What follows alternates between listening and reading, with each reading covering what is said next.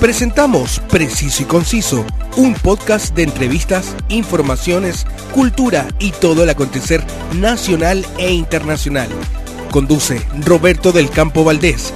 Preciso y Conciso, una mirada diferente. ¿Qué tal amigos? Eh, ¿Cómo están? Gracias por estar conmigo acompañándome en cada una de mis emisiones. Quiero agradecer a toda la gran audiencia que me escucha desde mi querido país Chile, mis amigos eh, que me escuchan en México, los Estados Unidos, Argentina, España, Perú, Ecuador y Colombia. Muchas gracias por permitirme entrar en sus dispositivos y en sus vidas eh, con este podcast que busca informar a todos de la actualidad de Chile y el mundo. Desde Santiago de Chile les mando un fuerte abrazo a todos. Pónganse cómodos porque hoy tengo una gran invitada. Soy Roberto del Campo Valdés y esto es Preciso y Conciso. La actualidad tiene muchas miradas, pero solo una realidad.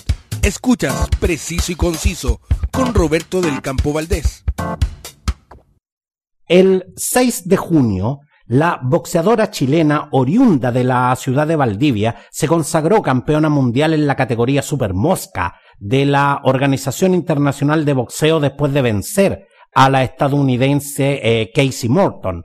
Al teléfono, Daniela, la leona, Asenjo, campeona, un honor y un privilegio poder conversar contigo en Preciso y Conciso. Felicitaciones por ese título y bienvenida, Daniela, al Preciso y Conciso. Hola, ¿qué tal? ¿Cómo estás? Muchas gracias por, por este espacio para poder conversar un poquito de lo que fue este título del mundo. Y eh, lo primero que quiero saber es eh, cómo te sientes, eh, Daniela, con este título mundial, cuando en abril justamente sufriste la, la, decepción de que literalmente la decisión de los jueces no te permitió ser campeona ante Maribén, la, Pantera Ramírez. ¿Qué sabor tiene hoy este triunfo para ti?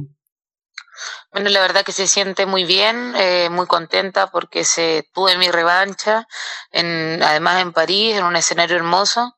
Eh, y bueno, pude ser campeona del mundo fuera de, del país, de fuera de Chile. Entonces, eso yo creo que le da más todavía eh, de, de, realce a este, este título. Eh, y obviamente que era mi revancha. Entonces yo entré con todo para, para que no quedara duda ese día en el combate.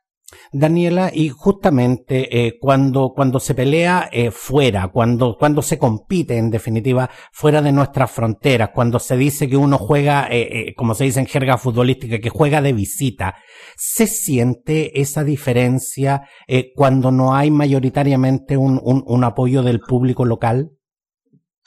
Bueno, la verdad que no era la favorita yo ese día en París, pero la gente me hizo sentir su apoyo de igual forma, que la pelea fue en París, pero Casey Morton era, o sea, es de Estados Unidos y yo de Chile. Era un escenario neutral, eh, igual me pude ganar el cariño del público, eh, la verdad que me sentí muy acompañada a pesar de que estamos a la distancia. Desde Chile me hacían sentir todo el apoyo a través de mensajes, videos que llegaban a, a mi celular, así que igual en ese sentido me sentí súper apoyada. Y eso es realmente importante, eh, la parte anímica, Daniela, justamente al momento de enfrentar un desafío eh, que es eh, eh, competir por un título mundial. Esto definitivamente, esto, esto es la Fórmula 1 del boxeo. Claro, finalmente eh, el poder, poder, conseguir un título importante en otro país eh, tiene gran realce, tiene gran importancia.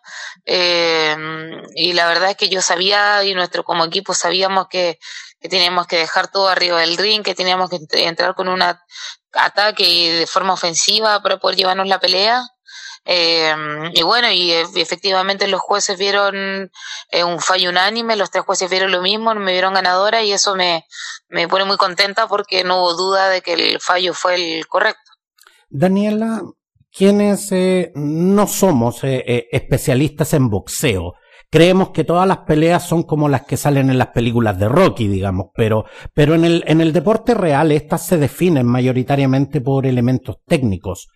¿Cómo se califica un combate y cómo sabemos quién gana cuando eh, las púgiles, en este caso, quedan ambas en pie eh, eh, en el cuadrilátero? bueno, se puede definir por las peleas por knockout, knockout técnico, por puntos, en fallo unánimo, en fallo dividido, eh, bueno, en ese caso por decisión de los jueces. Esas son las distintas formas de ganar un combate. ¿Y qué es lo que ven específicamente los jueces? Eh, bueno, el quien tiene mayor efectividad primero, el boxeo profesional lo que se busca es hacer daño sin salir golpeado, obviamente. Eh, entonces, claro, quién es más efectivo, eh, quién busca más el combate, quién tiene mejor combatividad arriba del ring, eh, quién conecta los puntos más claros y certeros. Esos son, la, digamos, los parámetros de puntuación que ven los jueces a la hora de fallar un combate. O sea que podemos decir eh, fehacientemente de que el boxeo es un deporte técnico. Porque, porque como te decía, eh, muchos de los que no somos especialistas, y especialmente estoy hablando por, por, por los más acérrimos detractores del boxeo, hay gente que piensa que esto es subir arriba un ring y empezar a repartir combos como en una pelea en la calle. Claro, no, no, eso ya es una visión que tiene que ir cambiando, la gente tiene que culturizarse respecto a los deportes que existen y y el boxeo, al igual que muchos otros deportes, como todos los deportes en realidad tienen normas, estructura, eh, hay golpes válidos, golpes inválidos, eh, hay una técnica detrás y hay mucho entrenamiento del boxeo de los deportes más eh, agotadores físicamente, física y mentalmente también.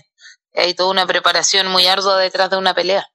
Daniela, y como te decía, los más acérrimos detractores del boxeo, que, que no buscamos convencerlos tampoco de, de sacarlos de la visión que, que, ellos tienen, pero sí a mí no, a, nosotros nos interesa eh, eh, poder informar correctamente eh, a, a, la gente sobre lo que es este deporte y sobre todo, especialmente sobre lo que no es eh, el boxeo.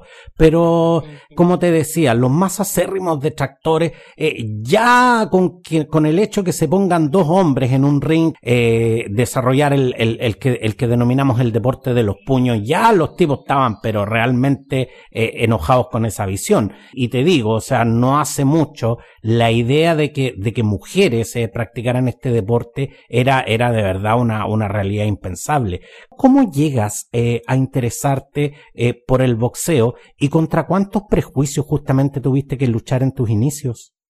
Eh, bueno, justamente llegué al boxeo por esa necesidad de, esa ganas de hacer un deporte de contacto primero, que me enseñara a defenderme. Eh, bueno, yo también vengo de una crianza quizá un poco machista también, y desde pequeña me tocó enfrentarme situaciones poco agradables como mujer. Yo nunca me dejé pasar a llevar y, y siempre puse freno a aquellas situaciones que tuve, quizás como niña en el colegio, con los compañeros que muchas veces invaden los espacios de las niñas. Y, mm, desde chiquitita la verdad que tuve la visión de, de poder ah, eh, hacer un deporte de contacto. El boxeo me gustaba mucho porque mi abuelo lo practicaba. Con él me enseñaba un poco eh, y la verdad que siempre tuve un carácter fuerte. Cuando cumplí 18 años dije ya, voy a buscar qué hacer Llegué al kickboxing, al Club Caos, mi club donde entreno, practicando kickboxing y hablé con Alejandro, que es mi entrenador y mi pareja, y le dije que quería hacer boxeo.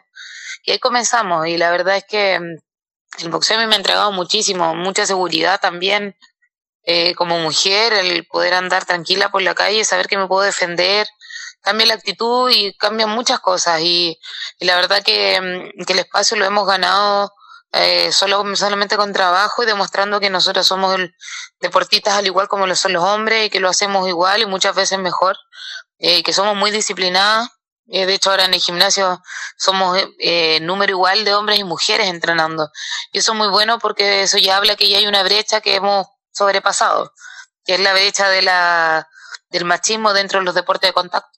Y algo tremendamente importante, que es el hecho de que eh, estas actitudes que tú nos señalas, de que, de que hay que ser, de, de, que tú fuiste aguerrida, de que no te dejabas pasar a llevar, todo, esto, esto en definitiva son actitudes que, que, que se pueden utilizar en cualquier deporte no es uh -huh. exclusivo del boxeo y tampoco se trata de que, de que las mujeres que practican el boxeo eh, sean personas que, que no que no, que no encajen dentro de los cánones, digamos, de, de, lo que pudiéramos considerar el común de las mujeres. Por lo tanto, ahí eso, eso de verdad yo quiero, yo quiero ser enfático, porque aquí hay, hay, hay mucha eh, discriminación y sobre todo hay mucho prejuicio con respecto a las mujeres que practican el boxeo, que, que no, que esto se pierde la feminidad, todo. Yo creo que eso, eso no tiene nada que ver. Y en estos tiempos, y en estos tiempos actuales, la verdad es que una, es una discusión que francamente ya, ya no tiene ningún sentido. Las mujeres así como ocupan espacio en el campo laboral, en el campo social, perfectamente se pueden parar en el ring y, y, y, practicar, eh,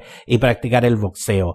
Daniela, eh, cuando sabes, eh, remontándonos justamente a la, a la pelea que viste en París, cuando sabes que vas a pelear con Casey Morton, ¿Cómo te planteas eh, el combate con, con, la norteamericana? ¿Qué era lo que sabías y, y qué fue, cuáles fueron las sorpresas con las que te encontraste justamente arriba del ring en París? Bueno, por estas cosas de la vida, nosotros ya habíamos visto a Casey Morton, eh, habíamos investigado un poco sus peleas, porque en, nosotros los boxeadores profesionales estamos en una página que se llama BoxRec, donde están todos los boxeadores y boxeadoras profesionales del mundo. Y está en el ranking de los que están más, bueno, desde el número uno hasta, bueno, la, lista es grande hacia abajo.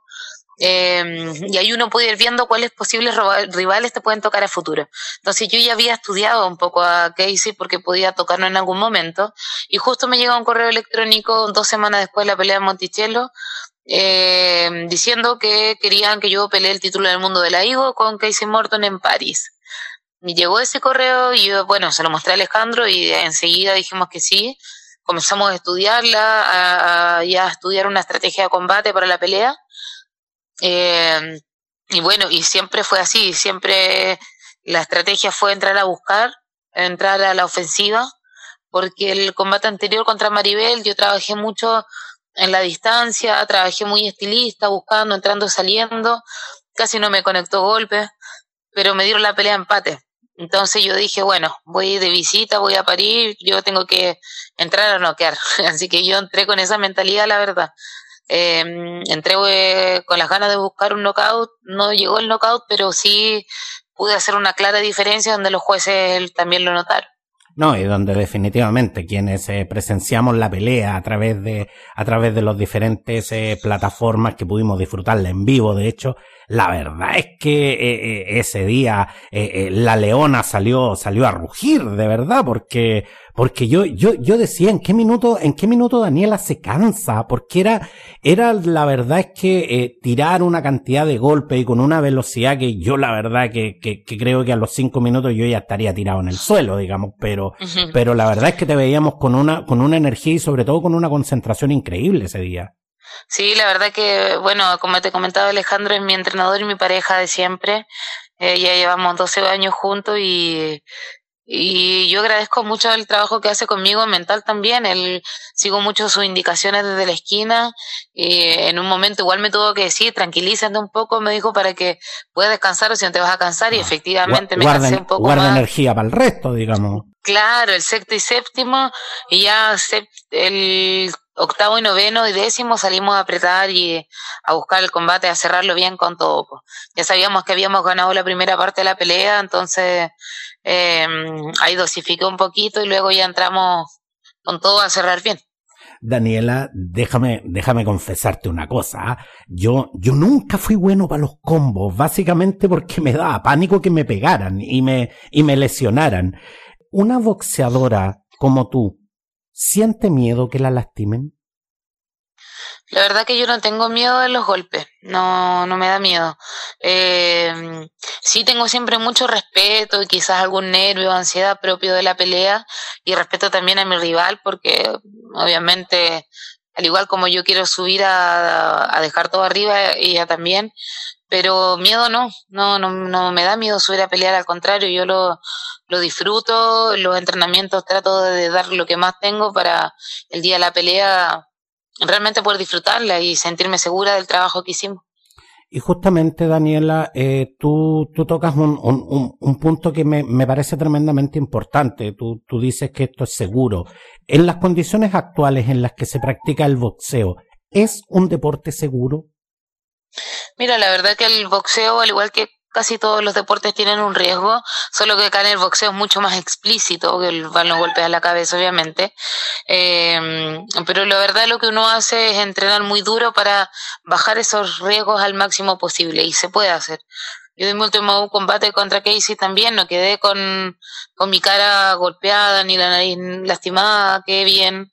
Entonces, a mí eso también me da la confianza y la seguridad que estamos trabajando de buena forma. Eh, mentiría si diría que no tiene riesgo, porque sí los tiene. Eh, pero al igual que los otros deportes, si uno habla de automovilismo, hay, riesgo de accidentes, de choque, mountain bike y otros deportes también, de caída, sufrir lesiones expuestas.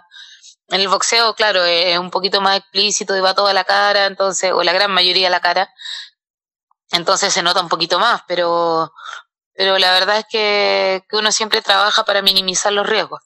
Ahora, Daniela, eh, tú nos cuentas también sobre el tremendo trabajo que has desarrollado junto a tu pareja y que es tu actual entrenador, digamos, eh, Alejandro, a quien le mando un gran saludo desde acá también, Alejandro.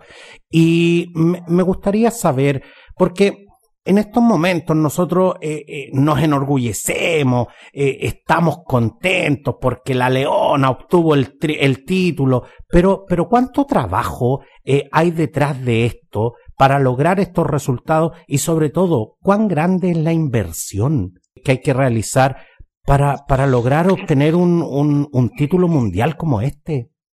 Bueno, en mi carrera, como te comentaba, ya son 13 años y 10 años como profesional es harto tiempo dedicado y la verdad que la inversión no sé cuánto será porque, bueno, lo que uno gasta en, alimentación, implementación, suplementación deportiva, eh, los entrenamientos, los campos de entrenamiento, los viajes para poder hacer sparring, eh, la verdad que es, es alto, así como el coste de cualquier deportista de alto rendimiento. Eh, se dedica 100% a esto es, es, caro y ahí es donde, donde más siempre hacen falta los sponsors, eh, quienes quieran apoyar la, la carrera de los deportistas. Porque aquí, aquí me gustaría ser tajante con, con respecto a esto.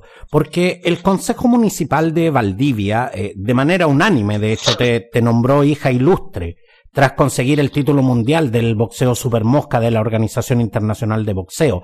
Pero antes de ser campeona, ¿recibiste apoyo de alguien para llegar a este resultado del que, como te decía, hoy todos lo sentimos nuestro? Claro, mira, siempre los apoyos han sido esporádicos. Eh, por ejemplo, ya para alguna preparación hay un par de lucas para eso, o de repente cuando hacemos un evento nos pasan el gimnasio y el ring, eh, para ese tipo de cosas, pero la verdad es que falta, falta siempre un poco. Yo, por ejemplo, no tengo un sueldo fijo, no tengo auspiciadores que me den un sueldo fijo, entonces siempre tengo que y no está mal, yo vivo y mi, mi, mi renta son de mis clases que hago de boxeo y kickboxing pero eso tampoco me da la libertad, por ejemplo, de poder hacer una preparación tranquila, sin, porque si no trabajo no genero. Entonces, eh, muchas veces esa es como la piedra de tope, pues el, apoyo o la falta de auspiciadores eh, para poder tener, digamos, una base estable para poder dedicarme a esto de forma tranquila. Daniela, pero, pero en ese sentido tenemos, tenemos que ser claros con la audiencia. Como te decía, aquí todos nos sentimos orgullosos de tu triunfo y muchas veces criticamos a los deportistas chilenos de la disciplina que sea. Los, criticamos y que no obtienen los resultados, que siempre quedamos al debe, que somos los eternos segundones, todo. Pero cuando nos comparamos, por ejemplo, con, con los deportistas internacionales, ¿cuán al debe estamos? Con, con respecto a la preparación y cuán al debe estamos con respecto al apoyo. Y, y me refiero al apoyo, y me refiero al apoyo económico, lo digo con todas sus letras. Por ejemplo, que dice eh, andaba con su equipo de cuatro personas, eh, una persona especialista para venderla, eh, con Snack, que es una marca de ropa deportiva, suplementos y gimnasios en Estados Unidos. Eh, había, se nota que hay inversión detrás de un deportista. Nosotros estábamos los dos, eh, y bueno, y con el apoyo de algunas empresas locales que aportaron para este viaje. Pero, mm, pero fuera de eso nada, pues yo creo que hay falta, estamos muy al debe con los deportes, bueno, con deporte, la cultura también en el país. Yo creo que son siempre como áreas que están un poquito dejadas de lado, que la gente no le toma mucha importancia y el empresariado también no apuesta por ellos. Y al final es que no, no me gusta cargar tampoco todo la mata al, al, al, al Estado, al gobierno de turno, al municipio, que sí es su responsabilidad, pero también a las empresas. Hay empresas que generan muchísimo acá en, Valdivia y muchas veces toqué puertas y nunca me las abrieron. Eh, llega el momento que uno se cansa y dice, ¿sabes qué? No busco más y chao. Y así lo hice estos últimos años, eh, casi con recursos propios nomás. Claro, y al final, eh, y, y, yo concuerdo contigo, Daniela, aquí no se trata de, de, cargarle a la mano al sector público ni al sector privado. Yo, yo creo que aquí ambos son responsables por partes iguales, pero en definitiva, seamos tajantes con respecto a esto, porque en definitiva, el deportista chileno golpea puertas y normalmente esas puertas nunca se abren, y, y ¿qué es lo que pasa? Que la empresa y todo el que quiere hacer un aporte en definitiva está esperando resultados.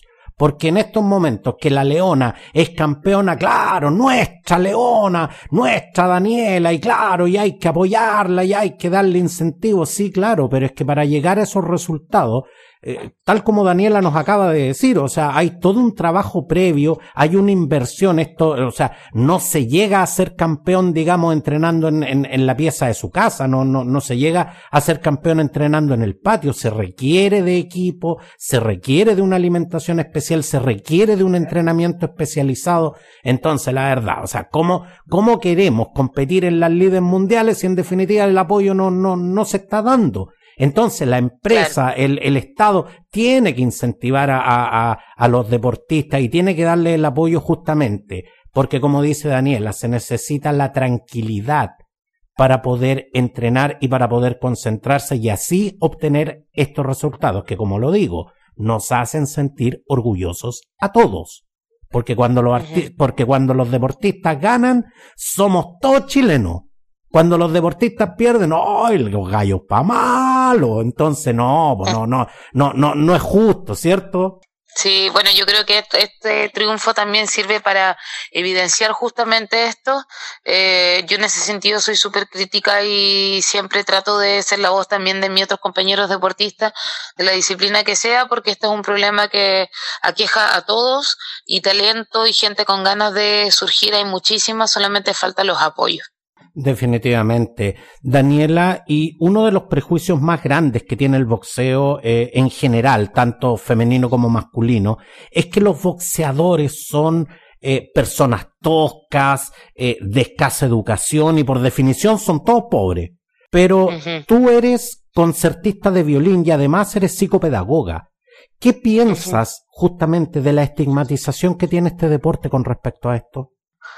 Eh, bueno, que efectivamente lo, los boxeadores o boxeadoras, si venimos de, de generalmente de lugares eh, más inhóspitos, donde no hemos tenido infancias fáciles quizá, eh, pero eso también, yo creo que eso forja el carácter primero para cualquier boxeador o boxeadora. Eh, y eso influye muchísimo. Pero por otra parte también eh, ya se ha derribado este estigma de, de, de que los boxeadores o no, o no estudian o, o poco menos que son todos brutos. Eso yo creo que ya igual ha ido cambiando. Yo no soy la única profesional de, de los colegas en el boxeo. Hay otros que son ingenieros, chicas que son profesores, nutricionistas.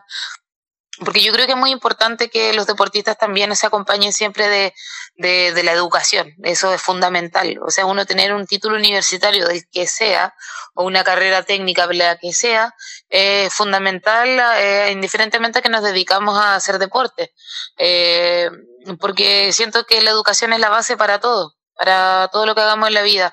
Y como herramienta en nuestras vidas también no está de más tener, si el día de mañana uno quiere seguir boxeando, tener un título universitario o algo que te pueda ayudar en el día a día. Eh, siento que lo, por lo menos nos, para nosotros como club eh, siempre incentivamos que si eres buen deportista también tiene que ser buen estudiante y tiene que ser buen hijo y tiene que ser buen compañero.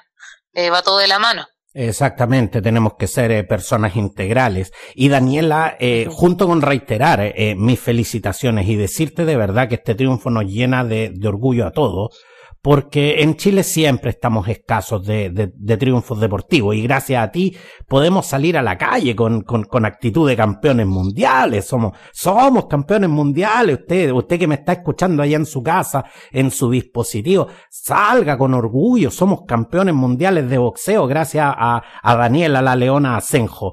¿Y qué sigue de aquí en adelante cuando eh, sé que debe haber muchas boxeadoras que eh, deben querer, al igual que tú, también levantar el, el, cinturón de campeonas. ¿Cuál, ¿Cuál es tu próximo desafío? ¿Y ya, ya, ya hay alguna, ya hay en carpeta alguna, algunas boxeadoras que quieran desafiarte?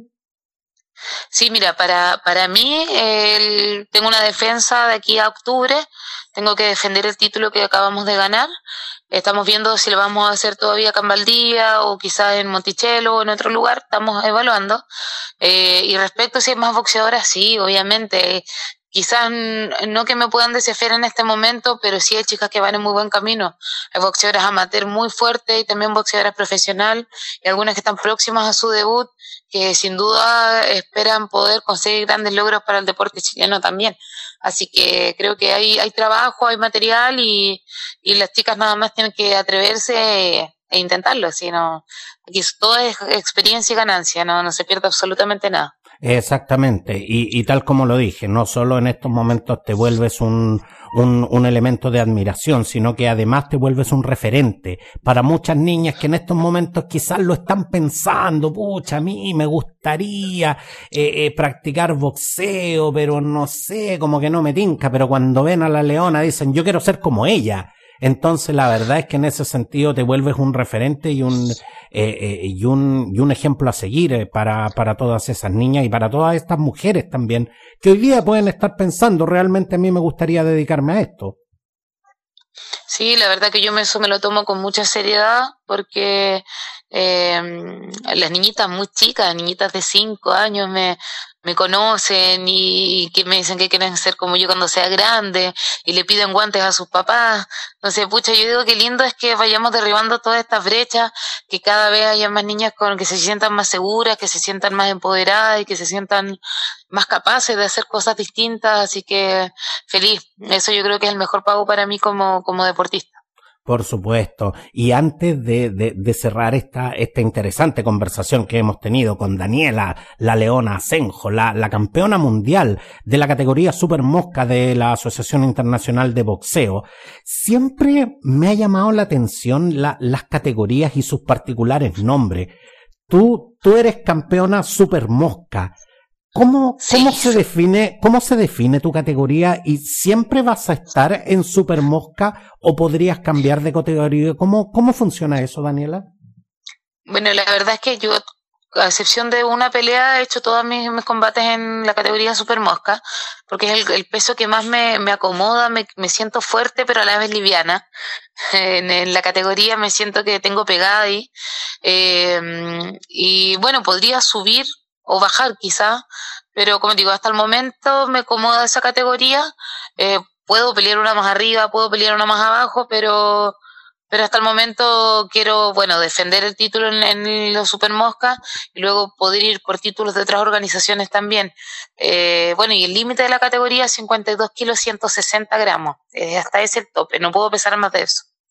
Daniela, la leona Asenjo, quiero darte las gracias por hacerte el tiempo de venir a conversar aquí al preciso y conciso, al cual ya te digo que, que es tu casa y que quiero que nos estés contando todo lo que estás, eh, todo lo que está pasando en el mundo de los puños, porque el deporte nacional, como, como lo he dicho, hay que apoyarlo siempre, especialmente a quienes están haciendo eh, un gran esfuerzo por llevar el nombre de nuestro querido Chile a lo más alto. Así que un abrazo, Daniela, y mucha suerte, por supuesto, en todo lo que hagas. Bueno, muchas gracias, feliz de esta invitación y de poder conversar a futuro también. Cuando tengamos ya fecha para la defensa voy a estar contando. No, te, te, te comprometo aquí mismo, aquí mismo, Daniela, te, te, comprometo que nos vengas a contar, porque, como te digo, esto no puede ser eh, algo esporádico, esto no puede ser una noticia de un día. El deporte hay que apoyarlo siempre y a los deportistas como tú, que están llevando el nombre de Chile en lo más alto, hay que apoyarlos siempre. Así que desde acá, Daniela, un gran abrazo y a seguir rugiendo ahí en el ring y, y en la vida. Muchas, muchas gracias y un gran abrazo, Daniela. Muchas gracias, que estés muy bien. La actualidad tiene muchas miradas, pero solo una realidad. Escuchas Preciso y Conciso con Roberto del Campo Valdés. Preciso y conciso llega a todos ustedes por Spotify, Anchor, Google Podcast y más de 20 plataformas para que nos busques en tu preferida y te suscribas y así no te pierdas ninguna edición. Mi canal informativo Telegram te mantiene informado de la actualidad de Chile y el mundo al instante. Recibe cápsulas noticiosas y entérate antes que nadie de lo más relevante del acontecer noticioso. Sígueme en mis redes sociales y comunícate conmigo. Gracias por preferirme. Un abrazo y hasta la próxima. Te has informado de los temas del momento, una mirada amplia que te invita a ser parte del hoy y el mañana. Te invitamos a nuestro próximo capítulo de Preciso y Conciso con Roberto del Campo Valdés, una mirada diferente.